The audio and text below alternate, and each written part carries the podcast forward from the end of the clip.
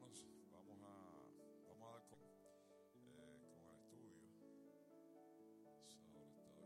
Ahora está bien, está mal. Gloria al Señor. Así que oramos, amén, y damos comienzo con el estudio en esta noche. Alabado sea Dios. Eh, si pudieran acercarse acá, es más fácil para poder este,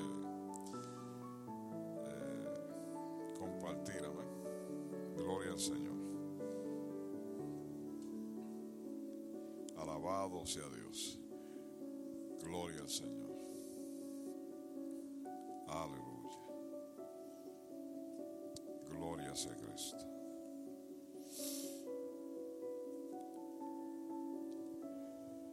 Bien, vamos a orar y así damos comienzo.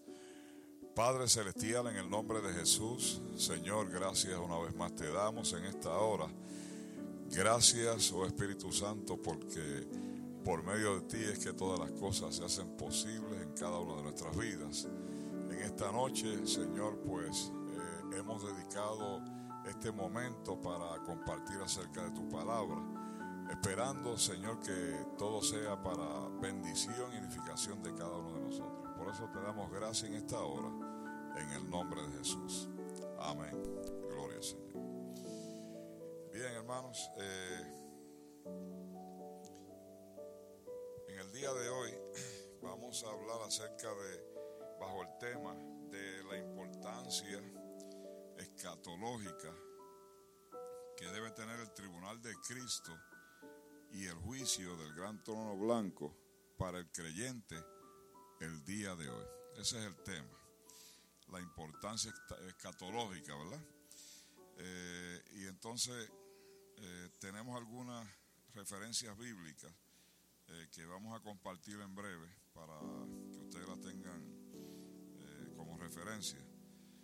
Pero queremos mencionar, ¿verdad?, de que al decir la importancia escatológica, estamos hablando de la escatología, ¿verdad?, la, la- el estudio de los eventos por venir, ¿verdad?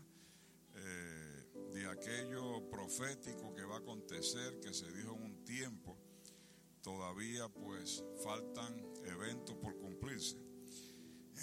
De manera de que al traer el tema de esta forma, le decimos importancia, porque sencillamente eh, hay muchos cristianos que desconocen lo del tribunal de Cristo y el juicio del gran trono blanco. Gloria al Señor. Eh, vamos entonces a, a pasar a, a la introducción, ¿verdad? De, acerca de esto. Y el propósito, el propósito del estudio es para, eh, para aclarar eh, los puntos más sobresalientes, ¿verdad? De los juicios que acontecerán a los creyentes, la iglesia, a los judíos, Israel, como el pueblo escogido, y el destino de todos los impíos de todos los tiempos de la humanidad. Eh, así que eso es lo que pretendemos, ¿verdad?, cubrir con este estudio en esta hora. Eh, hemos utilizado algunas referencias bíblicas, por ejemplo, vamos a, a leer Segunda de Corintios eh, 5, 10 y 11, Segunda de Corintios 5, 10 y 11, Apocalipsis 20 del 1 al 15 y Daniel 9, 20 y 27 serían la referencia. Segunda de Corintios 5, 10 y 11. Apocalipsis 20 del 1 al 15 y Daniel 9 del 20 al 27. Gloria al Señor.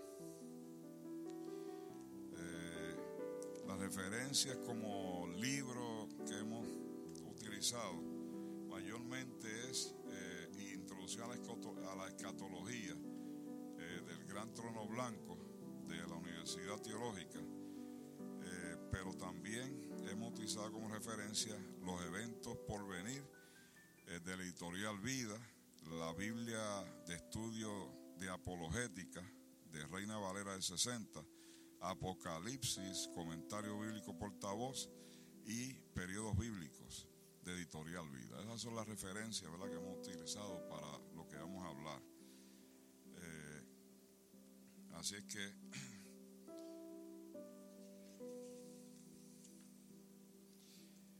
quisiéramos leer las, las referencias que le he mencionado, que sería Segunda de Corintios 5, 10 y 11.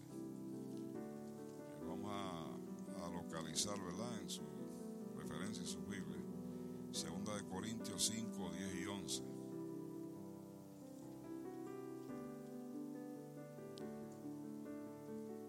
Y dice así, porque es necesario que todos nosotros comparezcamos ante el tribunal de Cristo para que cada uno reciba según lo que haya hecho por medio del cuerpo, sea bueno o malo. El 11 dice, y habla acerca del ministerio de la reconciliación. Dice, conociendo entonces el temor del Señor, persuadimos a los hombres, pues a Dios le es manifiesto lo que somos y espero que también lo sea a sus conciencias. Pasamos a, la próxima referencia eh, que mencionamos, Apocalipsis 20:11. Nos habla acerca del el juicio ante el gran trono blanco. Y dice, vi un gran trono blanco y al que estaba sentado sobre él, de cuya presencia huyeron la tierra y el cielo, y ningún lugar fue hallado para ellos. Y entonces el libro de Daniel, eh, capítulo 9, versículos 24 al 27, dice de la siguiente manera, 70 semanas están determinadas sobre tu pueblo y sobre tu, tu santa ciudad para terminar con la transgresión, para acabar con el pecado, para espiar la iniquidad, para traer la justicia eterna, para sellar la visión y la profecía, y para ungir el lugar santísimo. Conoce pues y entiende que desde la salida de la palabra para restaurar y edificar Jerusalén hasta el Mesías, príncipe, habrá siete semanas y sesenta y dos semanas, y volverá a ser edificada con plaza y muro, pero en tiempos eh, angustiosos. El 26 dice, después de las sesenta y dos semanas, el Mesías será quitado y no tendrá nada, y el pueblo de un gobernante que ha de venir destruirá la ciudad y el santuario. Con cataclismo será su fin, y hasta el fin de la guerra está decretada la desolación. Y el último versículo, el 27, dice, por una semana él confirmará un pacto con muchos y en la mitad de la semana hará cesar el sacrificio y la ofrenda. Sobre alas de abominaciones vendrá el desolador hasta que el aniquilamiento que está decidido venga sobre el desolador. Gloria al Señor. Bueno, ahí, ¿verdad? Hemos hablado de las tres referencias, pero vamos entonces a pasar a, a los eventos del futuro. Gloria al Señor. Y tenemos entonces que la base está la base de los eventos del futuro, que sería la profecía de las 70 semanas de Daniel 9. Que estamos hablando acerca de 70 semanas. Eh, y estas son semanas de años. Y también son lunares y no son solares. Bueno, pero ya eso es otra, otra cosa, ¿verdad? Más, más adelante vamos a, mencionar por encima eso. eh, está también el contexto doctrinal. Eh, La doctrina que habla per se como tal es que el pueblo escogido eh, es Israel, ¿verdad? Y la profecía está dirigida a Israel. Entonces, el contexto histórico habla de ciertas fechas, entonces ahí habla de la terminación de la cautividad de los 70 años de cautiverio de Israel. Y entonces habla también acerca de edificar el templo y restaurar y edificar la ciudad. Quiere decir que hay algunos detalles, ¿verdad? Sobre, sobre 70 semanas y 70 años. Son dos cosas, ¿verdad? Este, que se van a tocar.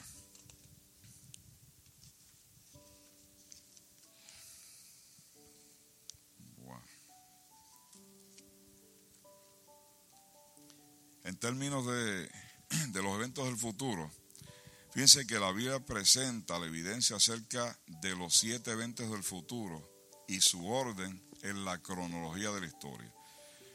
Esos siete eventos del futuro nos está hablando la Biblia acerca de el arrebatamiento de la iglesia cristiana.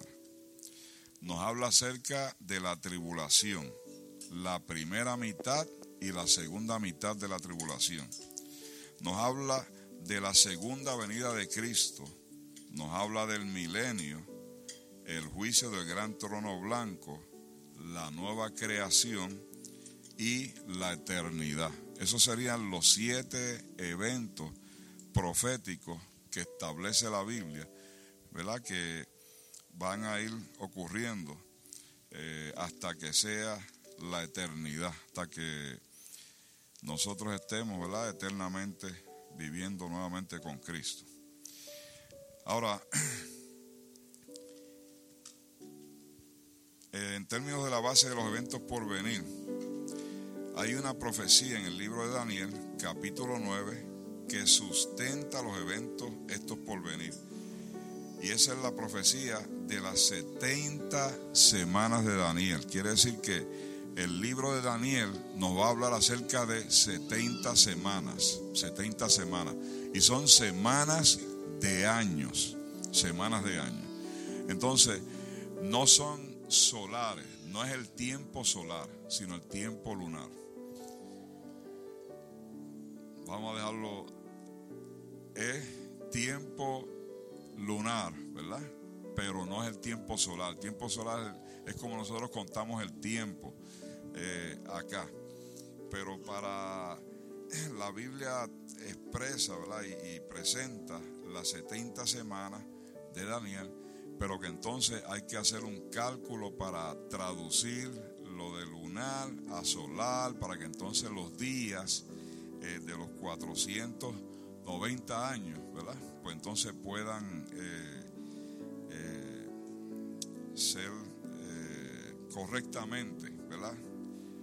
Y, uno puede entender de que no hay ningún tiempo o espacio que no ha sido cubierto por las profecías, porque cuando se saca el tiempo lunar, el espacio en tiempo es menor que el tiempo solar. Por eso es que hay que hacer un cálculo, cambiar de lunar a solar para que entonces, pero vamos, eh, solamente lo hago la mención, ¿ok? No vamos a entrar en ese revuelo.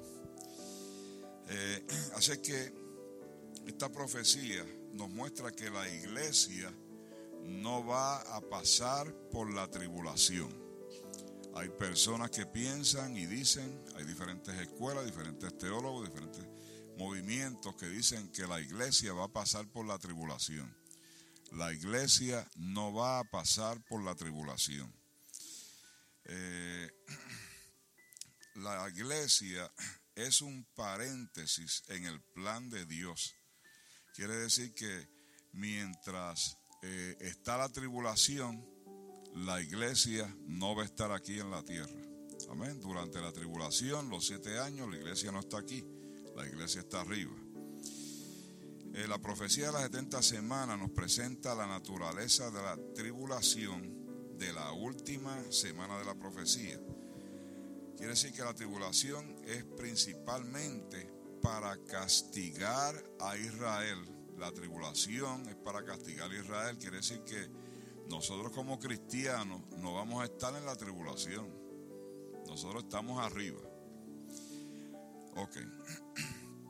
Entonces, y para llevar a cabo la reconciliación. O sea, Dios quiere una reconciliación con su pueblo para que el pueblo reconozca que Él es el Dios soberano y lo ha sido siempre. Por eso es que entonces la tribulación es para ese proceso del el pueblo de Israel. La iglesia no tiene que ver nada con eso. La iglesia está arriba, está primero cuando... Bueno, vamos a esperar a llegar ahí el contexto entonces doctrinal eh, nos habla acerca del pueblo escogido, que fue Israel, ¿verdad? Eh, ha sido el, pueblo escogido. Entonces, esta profecía la envió Dios únicamente para su nación escogida. Quiere decir que la profecía de las 70 semanas de Daniel es para el pueblo de Dios, para Israel, no es para la iglesia. O sea, entendamos que está pueblo de Dios Israel y está la iglesia. Son dos cosas. De manera que la iglesia, eh, volvemos y decimos y repetimos, no va a pasar por la septuagésima, la semana 70. Ok. Estamos nosotros en la semana 69. Estamos en la semana 69, según la profecía de Daniel. Cuando termine la tribulación, entonces que entra la semana 70. Mientras tanto, eh, el, espacio que hay entre la, la semana 69 y la 70 es lo que estamos nosotros experimentando ahora, ¿verdad? Que es el periodo de la gracia. Quiere decir que cuando eh, termine la tribulación, pues entonces entraría en, efecto la semana número 70 según el libro de Daniel.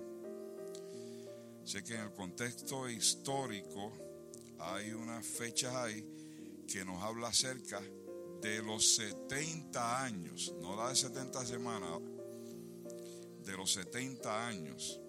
Y eh, vamos a cierto Voy a, decir el resumen de ese contexto histórico de la fecha. Pues son un sinnúmero de fechas que son algunos acontecimientos importantes porque eh, hay unas profecías, por, ejemplo, de Jeremías, que Jeremías, eh, por ejemplo, el cautiverio de Israel en Babilonia comenzó en el año 606 antes de Cristo. ¿Qué pasa? Que Dios dijo que los judíos estarían en cautividad por 70 años. O sea, Dios eh, permitió y decretó de que el pueblo de Israel iba a estar en cautiverio por 70 años. Entonces, eh, eso aparece en el libro de Jeremías, capítulo 24, Jeremías 24, versículos del 4 al 10, y Jeremías 25, 11, Jeremías 29, del 4 al 10, y Jeremías 25, 11.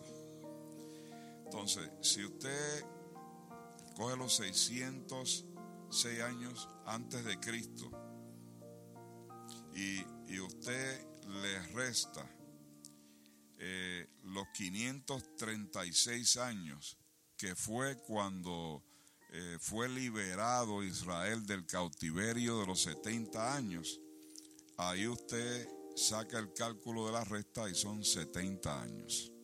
Quiere decir, acuérdese que los años era de mayor a menor. O sea, 606 605, 604, hasta que llegó al, al año 1, al año 0, para luego comenzar otra vez. Por eso es que antes de Cristo, después de Cristo. De manera que en el 559, antes de Cristo, Ciro el Grande comenzó el imperio persa. Fíjense que el pueblo de Israel estaba cautivo por Babilonia por 70 años. Pero ¿qué pasa? Que eh, Ciro el Grande, eh, hay una profecía de que 100 años antes de que Ciro entrara como el, rey de eh, los medos persas, que fueron los que derrotaron a Babilonia y al que Dios utilizó para liberar a, Israel de Babilonia. Hay una profecía de 100 años que antes de que él naciera, esa profecía ya se había dictado y aparece el nombre de Ciro, como que Dios había determinado que él iba a ser el libertador del pueblo de Israel del cautiverio de Babilonia. Ok, quiere decir que 22 años eh, después de que Ciro comenzó el imperio, entonces eh, vino y, y derrotó eh, a, a Babilonia y entonces le dio la libertad al pueblo de Israel. Fíjense que estamos hablando de personas paganas, no estamos hablando de personas que conocían a Dios como tal. Sin embargo, la misma Biblia dice que eh, Dios despertó el espíritu en Ciro para que entonces el rey pudiera este, eh, tomar la decisión de dar la libertad y ayudar a los judíos eh, e indicarles ¿verdad? que fueran a edificar el templo nuevamente en Jerusalén. Vamos a dejarlo ahí más o menos. Eh, queremos entrar en, otros detalles. Eh, así que en resumen, el contexto histórico deja en claro lo siguiente. La orden que dio Ciro fue para terminar con la cautividad de los 70 años para que los judíos volviesen a subir a Jerusalén para edificar el templo, la casa de Dios. Quiere decir que Ciro lo que hizo fue que liberó al pueblo de Israel de los 70 años para que entonces fueran a edificar el templo. Número dos, las 70 semanas de Daniel empezaron luego con la salida de la orden de los judíos para restaurar y edificar a Jerusalén. Entonces, hay un lapso de tiempo entre el final de los 70 años que terminó con la orden de Ciro y el comienzo de las 70 semanas de Daniel, de las cuales es la salida de la orden para restaurar y edificar el templo. Entonces, una orden es para edificar el templo y la otra para restaurar y edificar la ciudad. Quiere decir que fueron liberados para edificar el templo y fueron liberados para restaurar y edificar la ciudad. Así que la iglesia está pasando ahora mismo por el lapso de tiempo entre las 69 semanas de Daniel y las 70 semanas de Daniel. Ahora vamos a, vamos a hablar los detalles de los eventos generales por venir. Y entonces están los siete eventos que ya les mencioné anteriormente, ¿verdad? Que son el arrebatamiento. Eh, y vamos a comenzar con, con ese detalle, con el arrebatamiento de la iglesia cristiana. Vamos a dar aquí a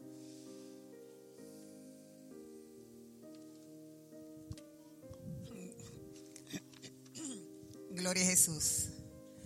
¿Cuántos le alaban? No se asusten. No se asusten porque esto hay que enseñarlo. Y entonces vamos a comenzar con cuál es el, el verdadero propósito del arrebatamiento de la iglesia. Dice aquí que para algunos será gozo, para los que como Pablo han terminado su carrera bien, y en 2 de Timoteo 4, 6 al 8, pero para la gran mayoría será una tristeza porque el arrebatamiento no es nada más que Dios quitando el mayordomo infiel para llevarlo al juicio. Ahora, en Romanos 14, 10 dice, pero tú, ¿cómo juzgas a tu hermano? O tú también, ¿por qué menosprecias a tu hermano? Pues todos compareceremos ante el tribunal de Dios. Nosotros hay dos tribunales, hay un tribunal y hay este un trono blanco. De lo que nosotros vamos a, lo que yo voy a hablar es del tribunal de Cristo. Ahí ese es el eso es donde vamos a ir todos nosotros los que estamos aquí. Todos los que hemos sido lavados por la sangre de Cristo. Amén. En 2 de Corintios 5 Dios dice, porque es necesario que todos te- todos nosotros comparezcamos ante el tribunal de Cristo para que cada uno reciba según lo que haya hecho por medio del cuerpo, sea bueno o malo. Y está el ministerio de la reconciliación. Conociendo entonces el temor del Señor, persuadimos a los hombres, pues a Dios le es manifiesto lo que somos y espero que también sea a sus conciencias. El Señor nos, arrebata para llevarnos al tribunal de Cristo en juicio de nuestras obras. Amén. Cada uno recibirá según lo que haya hecho, mientras estaba en el cuerpo aquí en la tierra. Cada creyente tendrá que rendirle cuentas a Dios por lo que haya hecho con lo que Dios le ha dado. Amén. El tribunal de Cristo no es un juicio para decidir si vamos al cielo o no. Amén. O al infierno. No es un juicio de salvación. La salvación de los cristianos se, se decidió hace dos mil años en la cruz del Calvario. Y en el momento que aceptamos a Cristo tenemos vida eterna, vida por toda la eternidad. Dice desde el momento que aceptamos a Cristo. Y por supuesto entendemos que si no nos apartamos. Amén. Porque estamos hablando de los cristianos que se han mantenido. Porque algunos dicen, no estamos diciendo la doctrina de salvo siempre salvo. No, porque si usted se aparta del Señor, ya no va a ir a este, a este tribunal. Pero mientras usted se mantenga en la ley de Cristo, ahí vamos a hablar de eso. El tribunal de Cristo es el juicio de nuestras obras para decidir nuestra recompensa de herencia. En Colosenses 3, 23 al 25 dice, y todo lo que hagan, háganlo de buen ánimo, como para el Señor y no para los hombres, sabiendo que el Señor recibirá la recompensa de la herencia. A Cristo el Señor sirven, pero el que comete injusticia recibirá la injusticia que haga, porque no hay distinción de personas. Quiere decir que nuestra herencia es como una recompensa. Es condicional porque depende de lo que nosotros hayamos hecho, de nuestras obras. Si hacemos bien en esta vida, podemos esperar la recompensa de nuestra herencia en Cristo Jesús.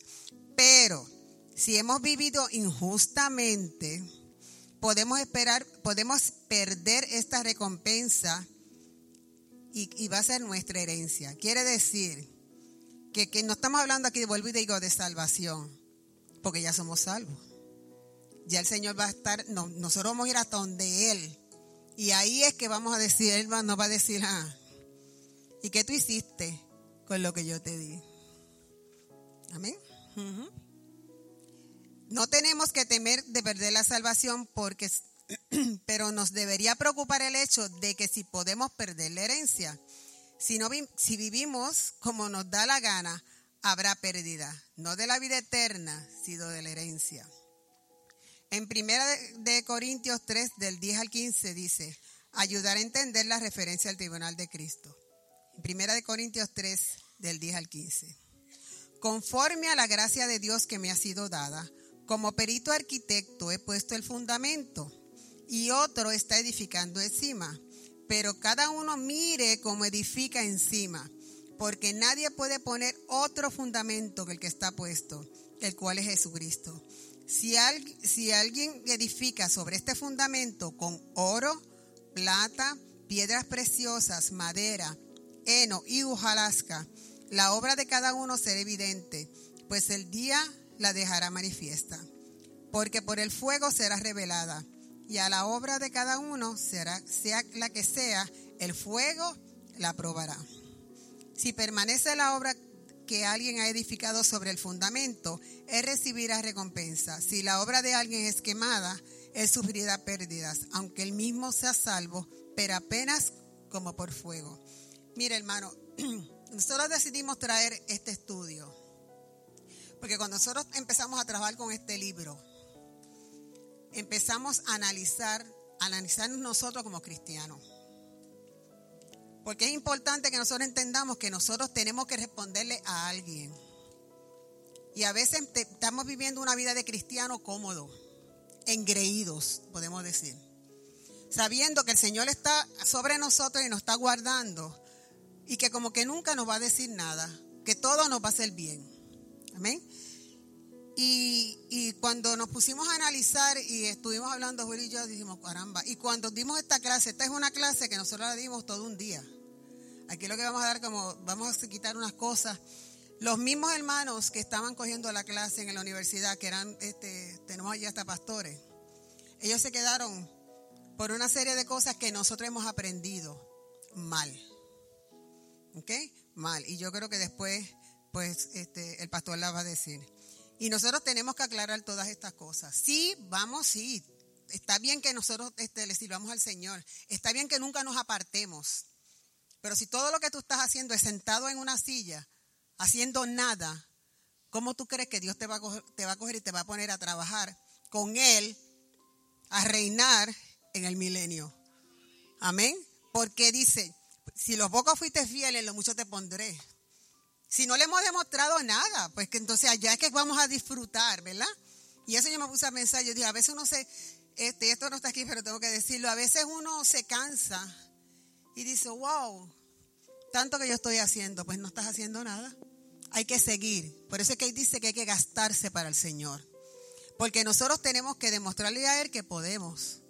Esa es nuestra herencia. Y ahorita yo voy a decirle qué es lo que nos va a regalar. Amén. Porque hay unas cosas que vamos a recibir. Digo, para los que trabajemos. Amén. Así que nos tenemos que seguir esforzando porque usted no quiere, como dice Julio, cuando estemos allí, está claro, vamos a estar salvos, pero no vamos, a estar montando un caballo y usted es el que está limpiando el piso.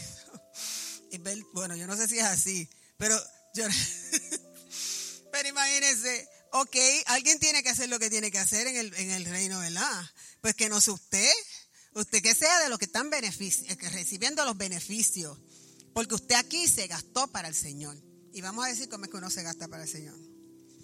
El fundamento en los versículos 10 y 11 es Cristo Jesús y nuestra salvación en Él. Lo que sigue es una ilustración de las obras del que, de las obras del que tiene a Cristo. Si alguien no hace nada, si no edifica nada encima del fundamento, siempre tendrá el fundamento que es Cristo. ¿Ve? El Señor no lo va a dejar usted. Usted tiene ese fundamento. Pero si usted no edifica nada sobre él, pues el Señor por lo menos te queda, lo tienes a Él, amén. Quiere decir que vas a ser salvo, vas a estar allí, vas a estar en, todas, vas a participar de todo, pero tú no vas a ser de los primeros. Yo no sé cómo va a ser eso, pero bueno. Este, bueno, nosotros, ¿cómo estoy diciendo? No voy a decir eso así. Todos nosotros, los que estamos aquí, amén, vamos a estar sentados allí, vamos a ser de los primeros, amén. Usted se lo tiene que decir porque usted tiene que, usted tenemos que caminar y tenemos que hacer todo como el Señor quiera. ¿ven? Hay que pensar siempre positivo. Nos quedan muchísimos años más. Ok, si alguien no hace nada, nadie le dice eso. El tribunal de Cristo es para juzgar lo que hemos edificado sobre el fundamento. Lo que hemos hecho después que colocar el fundamento de la salvación en nuestras vidas. Quiere decir que todo lo que hemos hecho después que nos convertimos, después de que, que nos convertimos. En el versículo 12 Dios destaca seis diferentes tipos de obras. Los primeras tres materiales, oro, plata y piedras preciosas, pasarán por el fuego sin quemarse. Las otras tres, la madera y el heno y los jarascas, se quemarán. Ahora vamos a ver lo que quiere decir eso. El mensaje es que hemos de invertir en lo, que, lo, lo duradero, lo eterno y no en lo pasajero de este mundo que se va a quemar. Hemos de invertir en nuestro tiempo, talento y tesoro en el oro, la plata y las piedras preciosas. El oro representa la deidad de Dios. El mobiliario del tabernáculo fue hecho de oro. La ciudad de Dios, la Nueva Jerusalén, es hecha de oro. Edificamos con oro cuando invertimos en oro conociendo la palabra. Tenemos que conocer la palabra, es lo primero. ¿Por qué tenemos que estudiar la palabra, disfrutar la palabra? Porque cuando estamos en una necesidad, eso es lo que vamos a tener. Cuando vamos, hay una persona que está en necesidad, eso es lo que usted le va a hablar. Amén. Salmo 19, 10 dice, son más deseables que el oro, más que mucho oro fino, más dulces que la miel que destila el panal. Por eso amo tus mandamientos más que el oro, más que el oro puro. La plata es un cuadro de la redención. Cristo fue entregado por 30 piezas de plata, no de oro, sino de plata, porque fue entregado para nuestra redención. Otras referencias de plata en el contexto del, del precio de la redención son en Éxodo 30, 11 y 16 y unos cuantos más. Edificamos con plata evangelizando, llevando a las personas a Cristo para su redención. O sea, trabajando, hablando de las personas, ganándonos almas para Cristo. Ok. Las piedras preciosas forman un cuadro de la gente de Dios. Ejemplo, primera de Pedro 2.5. Edificamos con piedras preciosas haciendo discípulos a la gente, ayudándolos a crecer en Cristo y conformándose, conformarse a su imagen. Hemos de, hemos de evitar invertir nuestro tiempo, talento y tesoro en la madera, el heno y los jarasca. Ok. La madera es un cuadro de la humanidad, de la carne. El arca de madera cubierta de oro porque es un cuadro de Cristo Jesús Dios en la carne. Alimentamos con madera el viejo hombre andando en la carne, haciendo cosas que ustedes saben, no tengo que decir qué es lo que andar en la carne. Amén. Cosas que realmente no te mandan al mundo, pero no te edifican. El heno es un cuadro de la reproducción de la carnalidad. Edificamos con heno reproduciendo nuestra carnalidad, nuestros pecados, vicios, malos hábitos. En otros. ¿Ok? En otros piense, y mire, este es triste porque este ejemplo que ellos dieron, yo lo voy a decir porque lo copiamos así. Piense en heno como la evangelización, pero es para pecar. Sería como un padre que enseña a su hijo por su mal ejemplo. ¿Ok? O sea, no le está hablando del mundo, pero él está en la iglesia actuando como si estuviera en el mundo. Le está dando un mal ejemplo. Puede ser un pastor que no quiere enseñar a su gente la palabra de Dios, sino que procura controlarlos a través del deleganismo. Y él puso aquí que es una carnalidad. O sea, todo es malo, todo es pecado, pero no le habla lo que habla la palabra. Amén. Lo que produce son cristianos carnales como él. Es una inversión en heno y se va a quemar. Otro ejemplo. Otro, otro ejemplo este, de eso es, como estábamos hablando de, de, los, de los padres que le dan mal ejemplo a los niños, y entonces esos nenes van creciendo sin ese cuidado del Evangelio, pero lo triste es que ellos son evangélicos. ¿Ve? Y ven vemos también cuando vamos a los diferentes sitios, grupos que supuestamente son eh, evangélicos, que hablan de la palabra de Dios y todo, pero el ejemplo que dan, o sea, se tiran más a la carnalidad que a lo que es espiritual. Y yo entiendo que tiene que haber un balance. Siempre tiene que haber un balance. Amén. Ok. La hojalasca es un cuadro de la gente del mundo que anda en contra de Dios. Personas que están en el Evangelio, pero, pero están igual. Pasan años y años y años y no hacen ningún tipo de cambio. Edificamos con Ajalasca entrenando a la gente los caminos que van en contra de Dios. Es como un discipulado pero con los malos caminos. Existe, esas seis cosas forman un conjunto porque van en parejas. Si edificamos con madera, alimentamos al viejo hombre andando en la carne. No estamos edificando con oro, conociendo a Dios a través de la Biblia y por tanto alimentando al nuevo hombre en Cristo. Si edificamos con heno, conociendo a la gente para llevarla a nosotros a pecar o enviciarse, no estamos edificando con plata, conociendo a otros para quedarlos a Cristo. Si nuestro enfoque en cualquier nueva relación es Cristo, entonces vamos a estar edificando con plata y no con heno. Y si edificamos con hojalasca, entrenando a la gente los caminos de los malos, no estamos edificando con piedras preciosas. El verdadero discípulo, que es el verdadero discipulado, que es entrenar a otros en los caminos de Dios. Pero si estamos haciendo discípulos, estamos edificando con piedras preciosas y con, no con hojalascas que se quemará con fuego. Ok, en el tribunal de Cristo, todos seremos juzgados conforme a nuestras obras de edificación pero como edificamos sobre el, fundamento de la salvación en Jesucristo. Ningún cristiano está exento, excusado.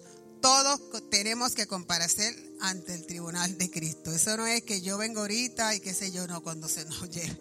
Cuando se nos, nos lleve, allí estamos. Y gracias a Dios que vamos a estar allí, pero que estemos en el otro. Ok. Habrá recompensa y aquí voy a decirles rapidito la, recompensa. Nosotros, ¿cuántos le han escuchado las coronas? ¿Verdad? Eso lo han escuchado bien, las coronas. Pues tenemos aquí unas coronas. Las coronas de, de gozo se la van a dar por ganar almas. Amén. La corona de justicia por predicar la palabra. La corona de vida por soportar las pruebas. Vieron que esto por lo menos, esa es una buena. Corona de, Dios mío. Corona de gloria por apacentar la grey. ¿Ok? Este le concierne, a todo miembro de la grey, no solamente a los pastores. ¿Ok? O que usted este, si usted es uno de los que están aquí, que cuando llega un hermano triste, usted lo trata de consolar y no le dice, mira, mijo, mejor vete a otra iglesia. Y si no, entonces usted, si está sentado ahí, ¿qué te pasa? ¿Qué te pasa? ¿Te dejó tu esposo? Ay, mijo, si yo lo vi con una mujer por allá. Este, o si usted es esa persona que, que todo el tiempo está eh, diciendo, yo estoy aquí contigo, no importa cómo tú seas. Pero tienes que tener cuidado, porque aquí hay una trulla de bochincheros porque si usted, es así como, si usted no es así, ¿verdad? Porque si, si no es así, pues no, si no es así, va, va, a tener esta, esta corona que es la de gloria. Amén. Porque apareció. Corona incorruptible. Esa es la de luchar y resistir. Santo. Esa espero que todas la tengamos aquí. Corona de sabiduría. Y fíjese, esa la dan simplemente siendo prudente. ¿Ok? Ok, no es siendo más que se lo sabe, que tú eres un, ay, es que yo sé, porque es que yo soy fulano de tal, el que me la sé toda, y entonces hace sentir mal a los demás, los hace sentir chiquititos, eres un engreído, esa no te la van a dar por eso. Es por cierto, no te van a sacar, no te van a mandar para el trono blanco, pero ya tú sabes que el que se ensalza será humillado. y el que se humilla ensalzado. Te va a tecar, es el que va a caminar con el, ¿cómo es? con el caballo a comenzar. Bueno, ok, salta. Corona de sabiduría, siendo prudentes, ahí está.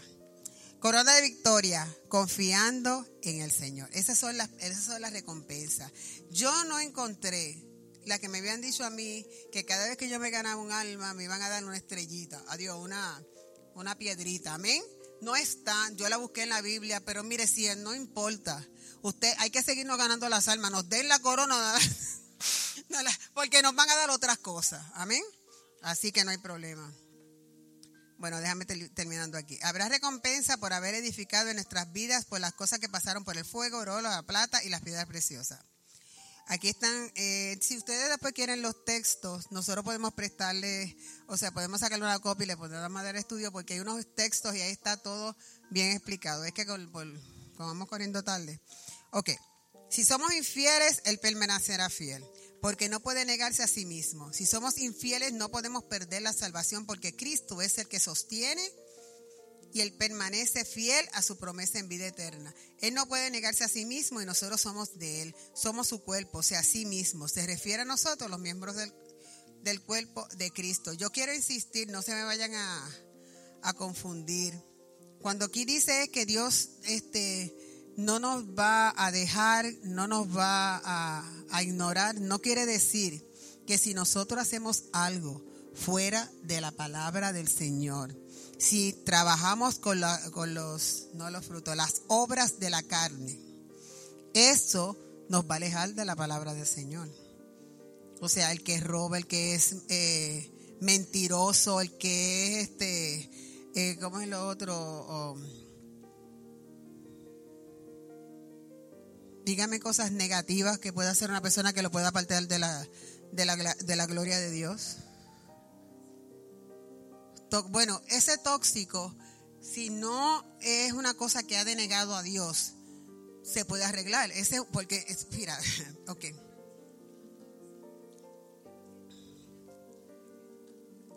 Pues no es cristiano. O sea, si es, porque yo estoy hablando de personas convertidas. Hay personas convertidas que son amargadas, pero no por eso se van a condenar. Eso es lo que yo quiero decir. Simplemente no va a recibir la recompensa. ¿Ve? Y eso es lo que tenemos que tener claro. Hay gente que dice, tú sabes que ese si sigue así, yo no veo, se va a perder. Pero si él, si él es, cuidado con ese lápiz, muchachos, que este, si como quiera que sea, si se mantiene diciéndole Señor, Señor bendito, ayúdame, que yo soy un, un, amargado, que yo lo que hago es dañando a la gente, por lo menos si el Espíritu Santo, o sea, si está pidiéndole al Señor que lo cambie, hay esperanza. Ahora, pero si es una persona tóxica que lo que hace es hacerle daño a las personas, que por supuesto no es cristiano, ¿verdad?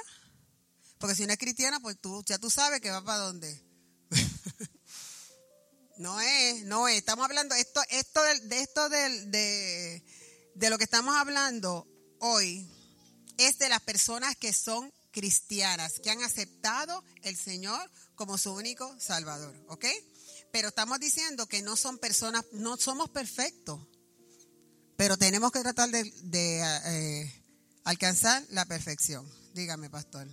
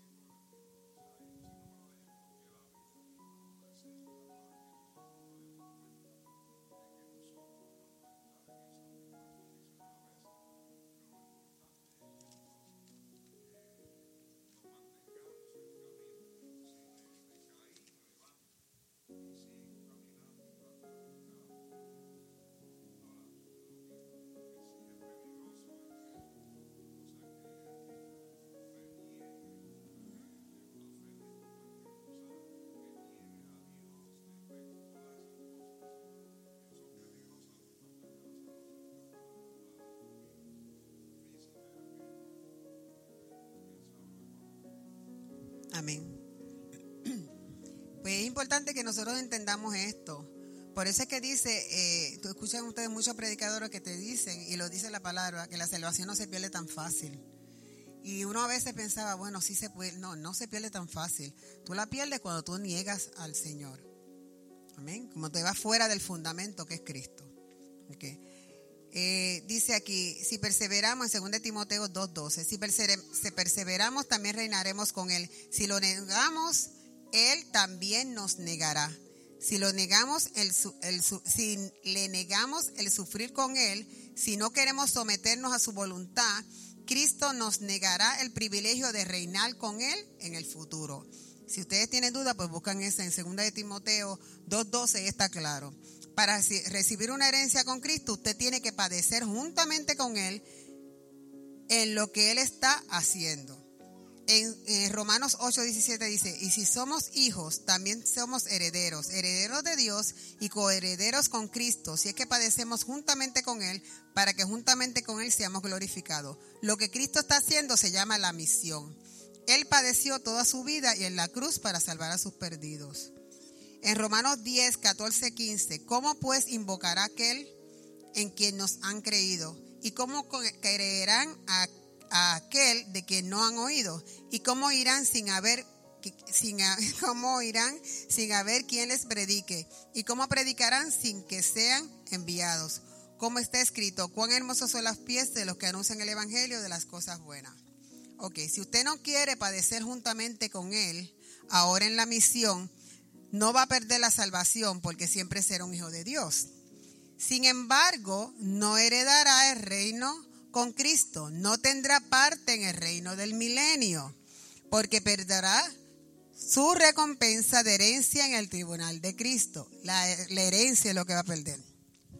La herencia es condicional y no todos van a reinar y no todos reinarán al mismo nivel de privilegio y responsabilidad.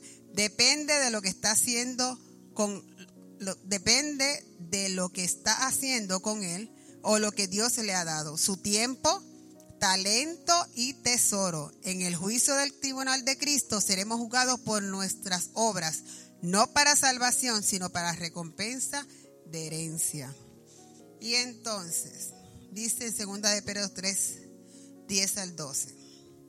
Pero el día del Señor vendrá como ladrón. Entonces los cielos pasarán con gran estruendo, los elementos ardiendo serán deshechos y la tierra y las obras que están en ella serán consumidas, ya que en todas estas cosas han de ser desechas. ¿Qué clase de personas deben de ser ustedes en conducta santa y piedosa? aguardando y apresurándose para la venida de Dios, por causa de este día de los cielos, siendo encendidos, serán deshechos y los elementos, al ser abrazados, serán confundidos. Conclusión. Usted no puede cambiar lo que es, ni la situación en que se halla. La única cosa que puede cambiar de ahora en adelante es lo que hace con su tiempo, talento y tesoro. Haga algo con lo que Dios le ha dado para invertir en el oro, la plata y las piedras preciosas. Métase en la misión de Cristo antes de que sea tarde. Y ahora viene la otra parte, la tribulación. Sí, que ya usted sabe, se acuerda de mí en el tribunal de Cristo. Ahora no espero que pasen por la tribulación. Véngase, pastor.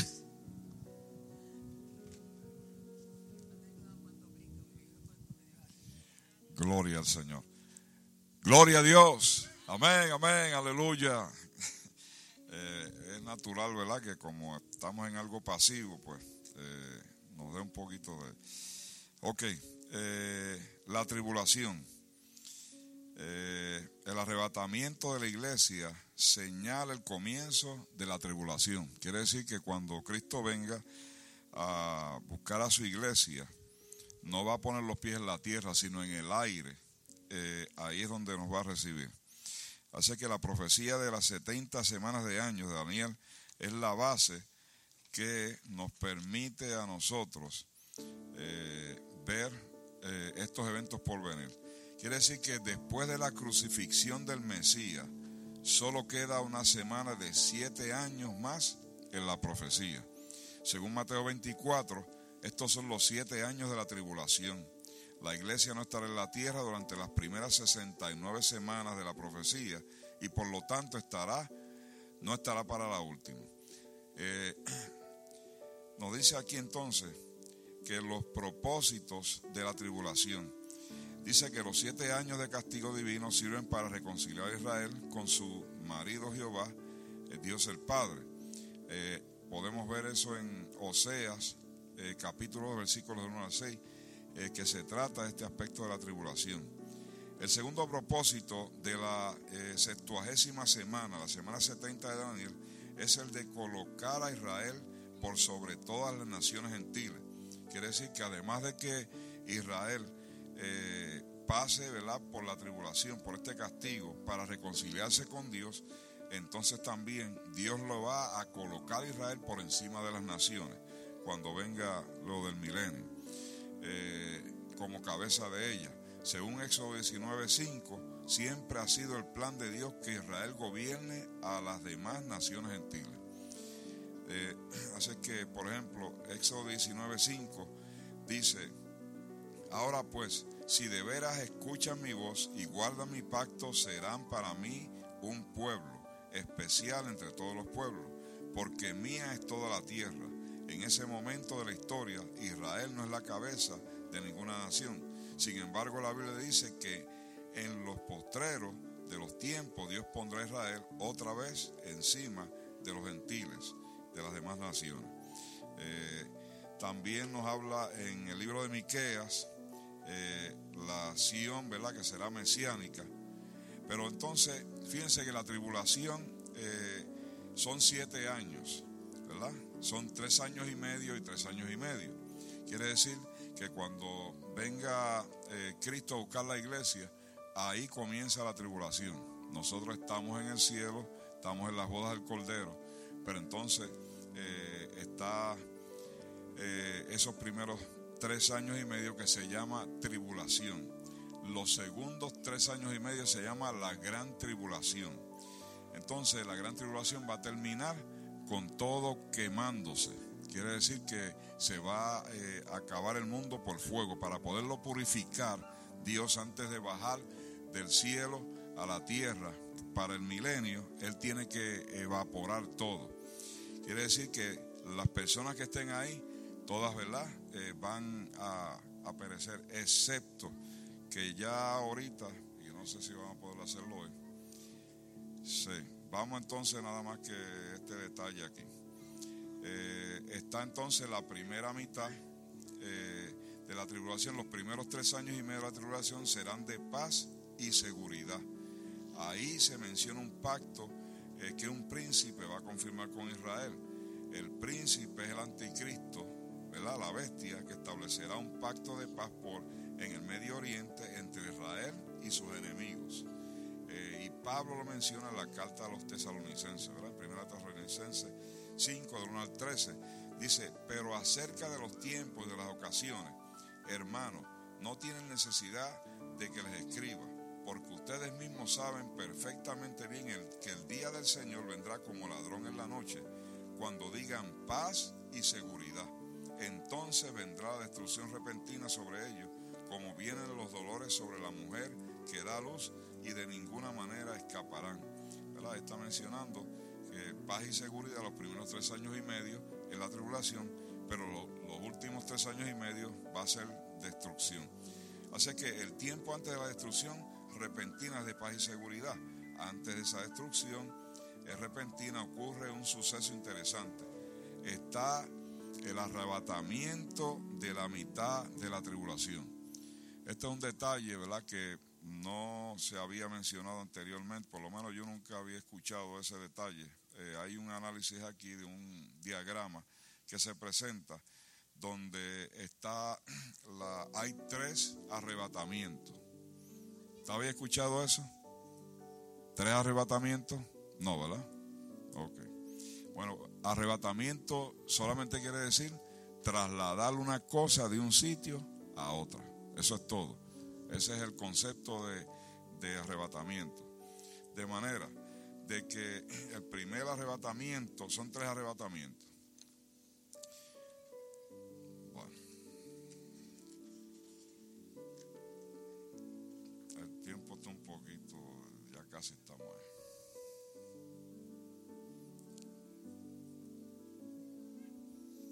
Sí, ese, ese es un detalle, ¿verdad? Importante que a veces pensamos que como cristianos tenemos oportunidades, más de una oportunidad para la eternidad.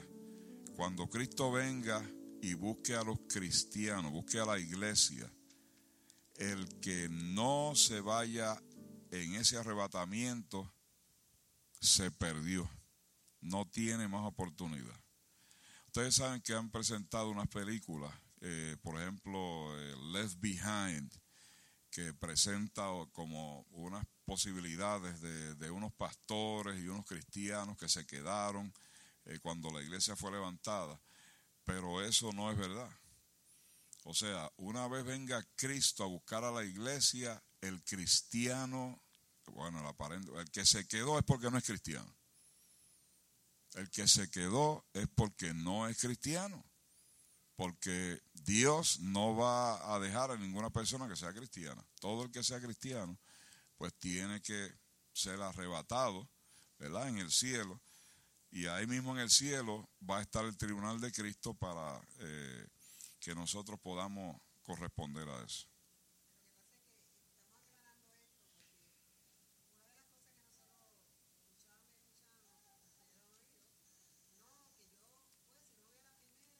Pues me quedo en la tribulación.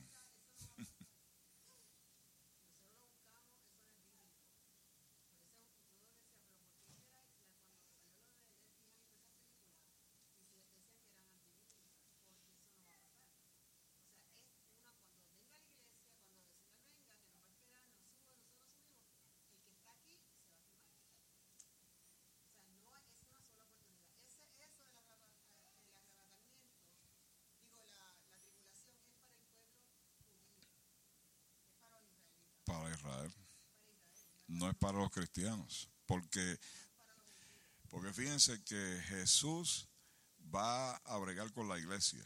Dios va a bregar con Israel. ¿Está viendo la, entonces el trato de Cristo con la iglesia no es el mismo trato que tiene Dios con Israel. Y entonces ahí cuando haya se queme todo, acuérdense que cuando vayan al, juicio del trono blanco, todo el que se quedó eh, de, los, de los impíos, de los cristianos, eh, tiene que después comparecer al juicio del trono blanco. Ya ahí, del que va al juicio del trono blanco, de ahí va para el infierno. No tiene oportunidad. Eh, sin embargo, a mitad de la tribulación, Usted sabe que en el libro de Apocalipsis dice que aquellos que salieron con las vestiduras llenas de sangre, esos son los eh, judíos que fueron invitados a las bodas del Cordero. O sea, mientras está la boda del Cordero y está la tribulación, cuando hay, eh, eh, viene la, está la paz, pero entonces antes de que venga la destrucción repentina, los judíos que estuvieron en los primeros tres años y medio y, fueron fieles, esos van a ser invitados a las bodas del Cordero. Van a ser como invitados especiales a las bodas del Cordero. Pero entonces lo, otro que se quede ahí va luego después a haber una, una destrucción repentina y entonces por fuego se va a quemar todo. Pero antes de eso, va a venir la segunda venida de Cristo, antes del juicio del trono blanco. Entonces está viendo las etapas.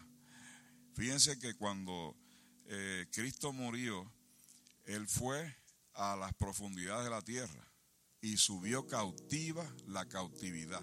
Quiere decir que los primeros que, el primer arrebatamiento fue el arrebatamiento donde Jesucristo, una vez murió en la cruz del Calvario, fue a las profundidades de la tierra, buscó a los del antiguo, a los santos del Antiguo Testamento, y los llevó al seno de Abraham, esperando hasta el momento en que viniese entonces el levantamiento de la iglesia, para luego entonces estar, ¿verdad? Juntos allá. Quiere decir que eh,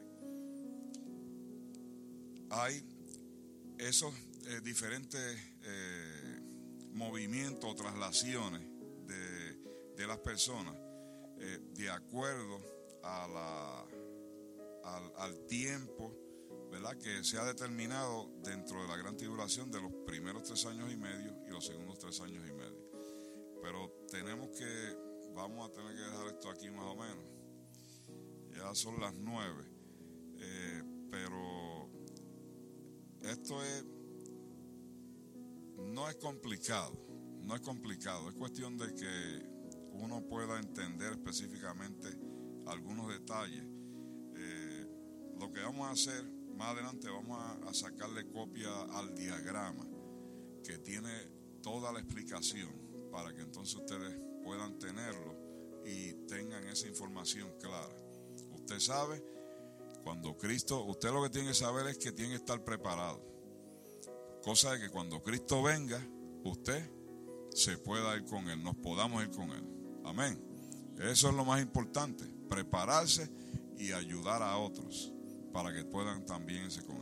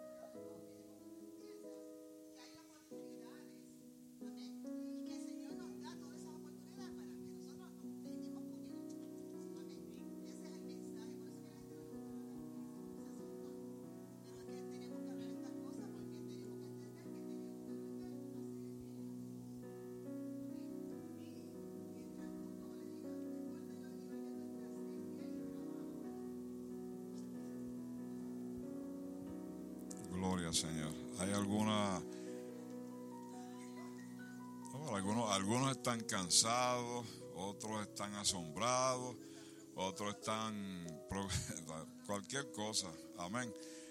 Pero lo importante es que si usted sabe los detalles de esto, usted puede ayudar a otras personas para alentarlo, porque hay quien piensa, ah, no, pues yo me quedo para la gran tribulación, ah, pues quédate, mijo, que te vas a quemar como estopa.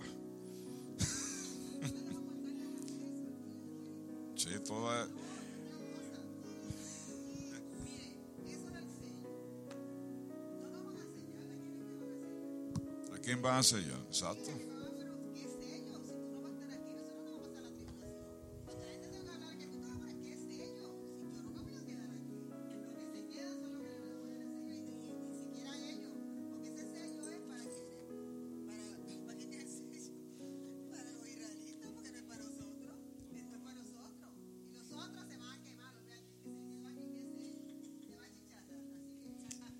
Entonces,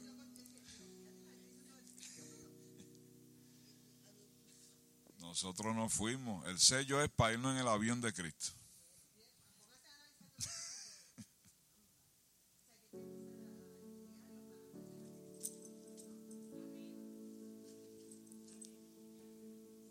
Bueno, gloria al Señor. Eh, che, vamos, vamos a orar y así pues finalizamos, hermanos. Ah, esto merece un poco de más tiempo para explicar porque hacía la carrera un poquito difícil. Sí, amén, amén.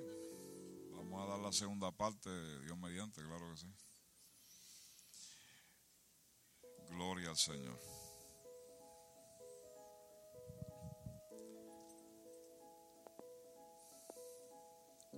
Alabado sea Dios. Gloria sea Cristo.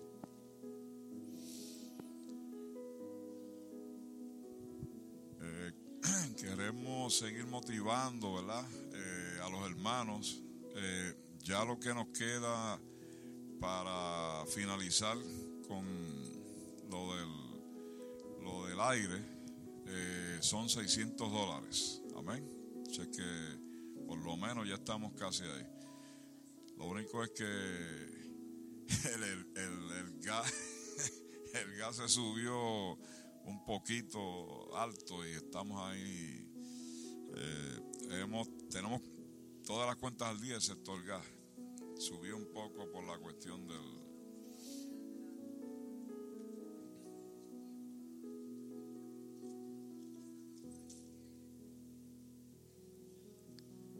pero ya estamos casi ahí. Amén. Así que, pero todavía, por eso, los 600 para terminar con el pago de la calefacción y el acondicionado, pero ahora tenemos que conseguir los 6 mil dólares para devolvérselo a las hermanas, a los que nos prestaron. Amén. Gloria al Señor. Pero yo sé que eso, pues, vamos a conseguirlo de inmediato. Amén. Pues después queremos, después queremos comprar una guagua nueva. Amén. Si Dios lo permite. Eh, para no, no estar ahí. Gloria al Señor. Pues despídanos en oración.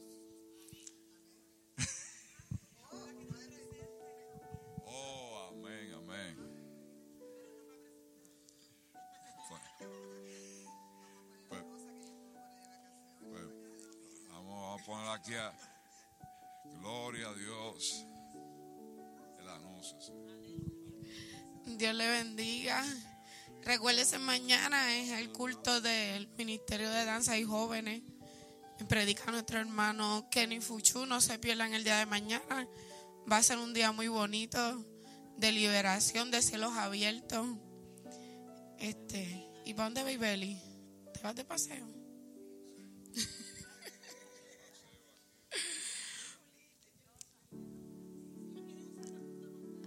Mañana aquí a las siete y media va a ser bien puntual, se va a comenzar a las siete y media porque hay un programa bastante largo, así que a las siete y media en punto van a comenzar el, el devocional.